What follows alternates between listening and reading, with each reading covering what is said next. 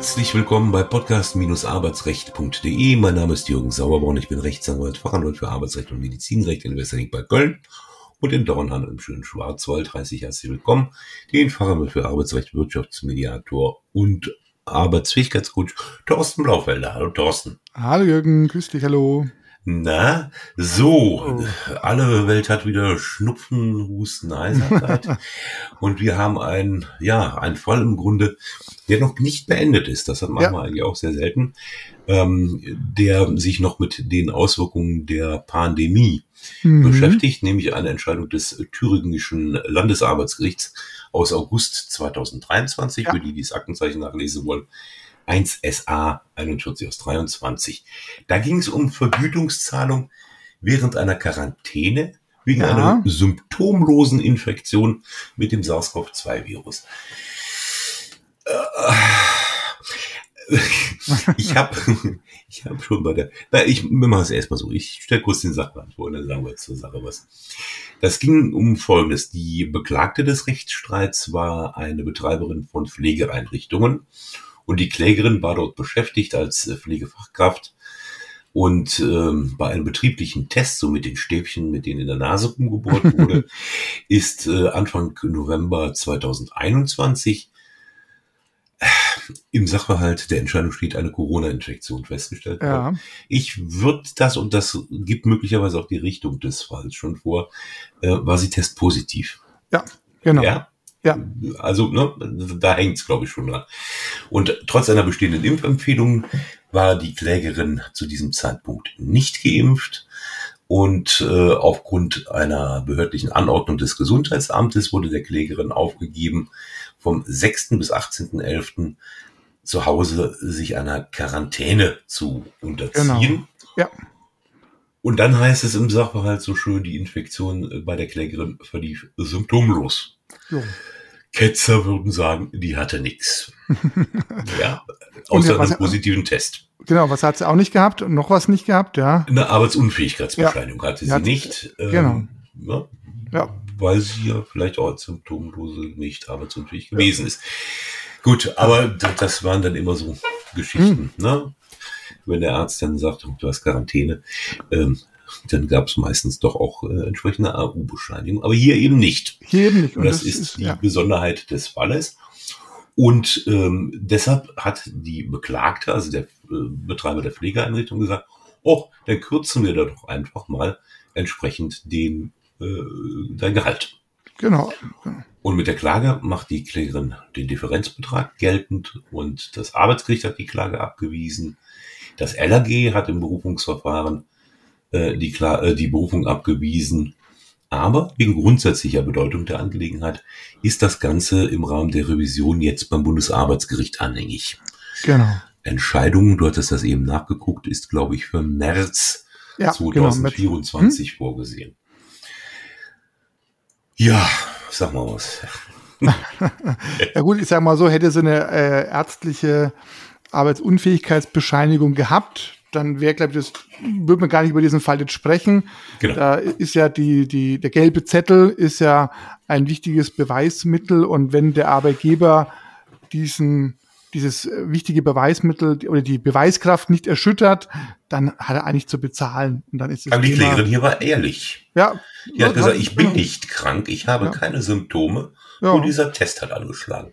Genau. Und dann gab es aber eben keinen Anspruch, äh, so das Gericht oder die Gerichte, beide ja, äh, haben gesagt, ja, Entgeltfortzahlungsgesetz sagt, ne, ähm, Arbeitsunfähigkeit infolge Krankheit, haben wir hier nichts. Ne? Also mhm. ist nicht, ist nicht, äh, haben auch keinen gelben Zettel oder sonst irgendwie, mhm. gibt nichts, kein, kein, ne, hat er sonst einen Anspruch aus auf sechs Wochen äh, Lohnfortzahlung, haben wir hier nicht. Ne? Also das und damit ist der Fall für die beendet. Ja, genau, richtig. Also hat er noch, genau, hat er noch Paragraph 616 BGB geprüft, ähm, eine Spezialregelung, aber im Grunde hat man das dann auch verneint und dann war man schnell durch und hat auch irgendwie noch irgendwie mit Infektionsschutzgesetz auch noch irgendwie argumentiert, aber im Endeffekt, ja, kann man sagen, für die Klägerin äh, leider in allen Belangen äh, ja sehr unzufrieden ausgegangen. Ja, ja und eigentlich alle Fragen rund um die Behandlung dieser sogenannten symptomlosen Infektion und der sich darauf stützenden ja. Quarantäne sind umstritten. Bislang Absolut, überhaupt ja. nicht höchstrichterlich geklärt. Das heißt, das wird hochgradig spannend. Wenn wir uns jetzt mal von dem emotionsbeladenen Thema äh, Corona lösen mhm. Und denken mal so an eine normale Erkältung, also was ganz anderes. Ja. Hast du schon mal eine symptomlose Erkältung gehabt? Kann ich mir jetzt, also irgendwas hat man ja immer, ne? Also, ne? also aber, ähm, aber symptomlos, hm, hm. hm. Also, wir schauen dann, mal, was die Weisheit also, der Herren mit dem Talar haben und der Damen. Vielleicht, vielleicht, stellen sich die, vielleicht stellen sich die Herren äh, in Rot dann auch diese Frage und sagen sich, Mensch, wie war das eben bei der ähm, bei meiner letzten oder bei meinen letzten Erkältungen oder oder Infektionen, was hatte ich da? Wie ging es mir da? Nur mit sind, sind sie nicht blau? Nö. Grün? Die sind rot. Rot. Beim BRG? Ja. Aber ein anderes Rot. Ja, Oh Gott, meine Unkenntnis, ja. ja.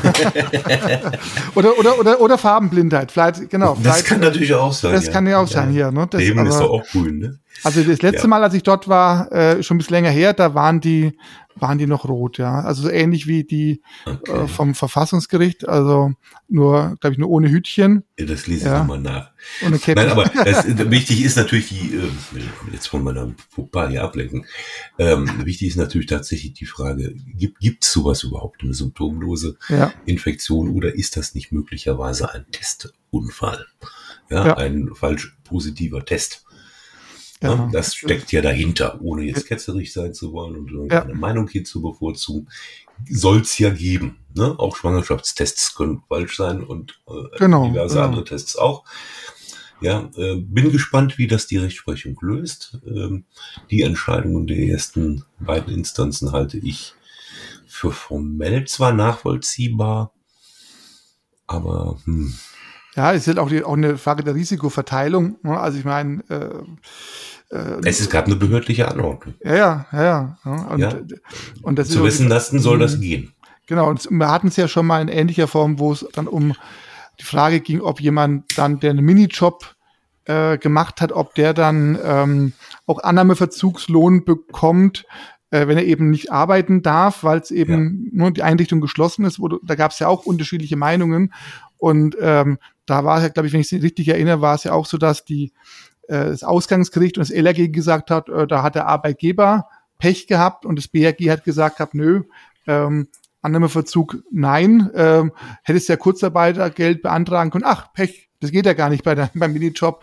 Also hast du als Arbeitnehmer oder Arbeitnehmerin Pech gehabt. Also mhm. diese Fälle mit Quarantäne und oder auch das Thema Quarantäne und ähm, Urlaubsanspruch und so weiter, das sind alles so Punkte, die halt ja ähm, in verschiedenen Ausprägungen sich niedergeschlagen haben und ja, man sieht also, dass da durchaus, halte ich es durchaus für möglich, dass auch hier in dem Fall das BRG äh, zu einer anderen Einschätzung kommt, wie LRG und Arbeitsgericht. Das hat sich ja bei mhm. den, bei diesen ganzen Quarantänefällen in unterschiedlichen Auswirkungen gezeigt, dass es jetzt nicht toujours äh, gleich entschieden worden ist, nach dem Motto, auf allen Instanzen erfolgreich oder auf allen Instanzen, in allen Instanzen äh, erfolglos. Also ja. ich glaube, das ist wirklich eine spannende Geschichte, was da rauskommt. Ja. Also ich würde das auch für richtig halten im Ergebnis. Ähm, ich sagte eben formell mag das alles korrekt sein, aber auf der anderen Seite, warum soll die Klägerin hier, um mhm. Geld zu bekommen, gezwungen sein, sich eine Arbeitsunfähigkeitsbescheinigung ausstellen zu lassen, muss man ja schon richtig ja, sagen.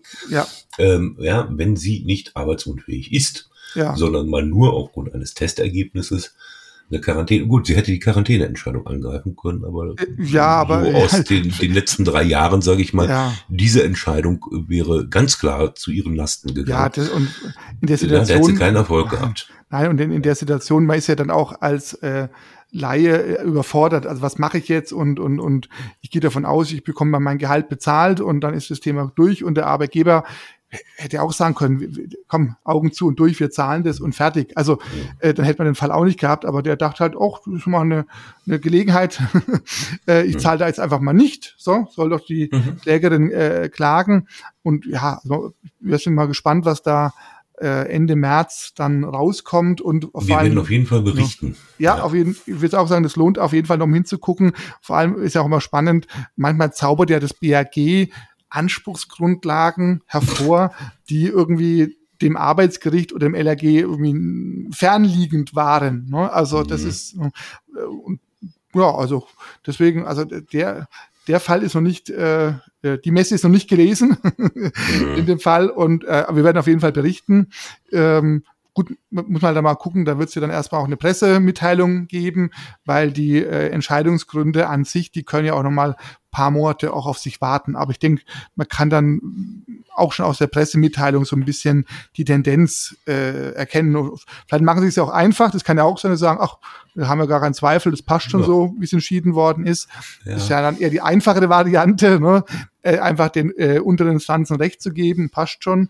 Ähm, ein bisschen mehr Aufwand ja, hat, ne, hat man, wenn man es anders betrachtet, ja. Ja, ja also ich, ich, ich muss gestehen, obwohl ich ja Medizinrechtsfachanwalt bin, äh, der Begriff einer symptomlosen Infektion war mir neu. Ja, es ist ja, also da ist sicherlich, aber gut, bin ja auch kein Arzt, ne? Da ja, muss man genau. dazu sagen. Aber äh, da steckt zumindest ein bisschen Sprengstoff drin und äh, ob sich das BRD da als äh, Bombenentschärfer äh, verdient. Schauen wir mal, genau. Deine Zuversicht äh, hätte ich gerne. In diesem Sinne, ja, ja ähm, ich bin jetzt symptomlos auch, weiß ich nicht, keine Ahnung, hungrig.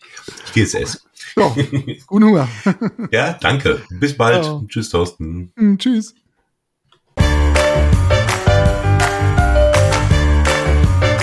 Sie haben eine Kündigung oder Abmahnung erhalten, Ihnen wurde ein Aufhebungsvertrag angeboten oder Sie haben ein anderes arbeitsrechtliches Problem, dann wenden Sie sich gerne an die bundesweit tätigen Kanzleien der Moderatoren dieses Podcasts, die Rechtsanwälte und Fachanwälte für Arbeitsrecht Jürgen Sauerborn oder Thorsten Blaufelder, die Sie im Internet unter www.sauerborn.de oder www.torsten mit th-blaufelder.de finden. Haben Sie Anregungen, Lob oder Kritik zu dieser Folge des Podcasts, dann schreiben Sie uns eine Mail an redaktion@podcast-arbeitsrecht.de.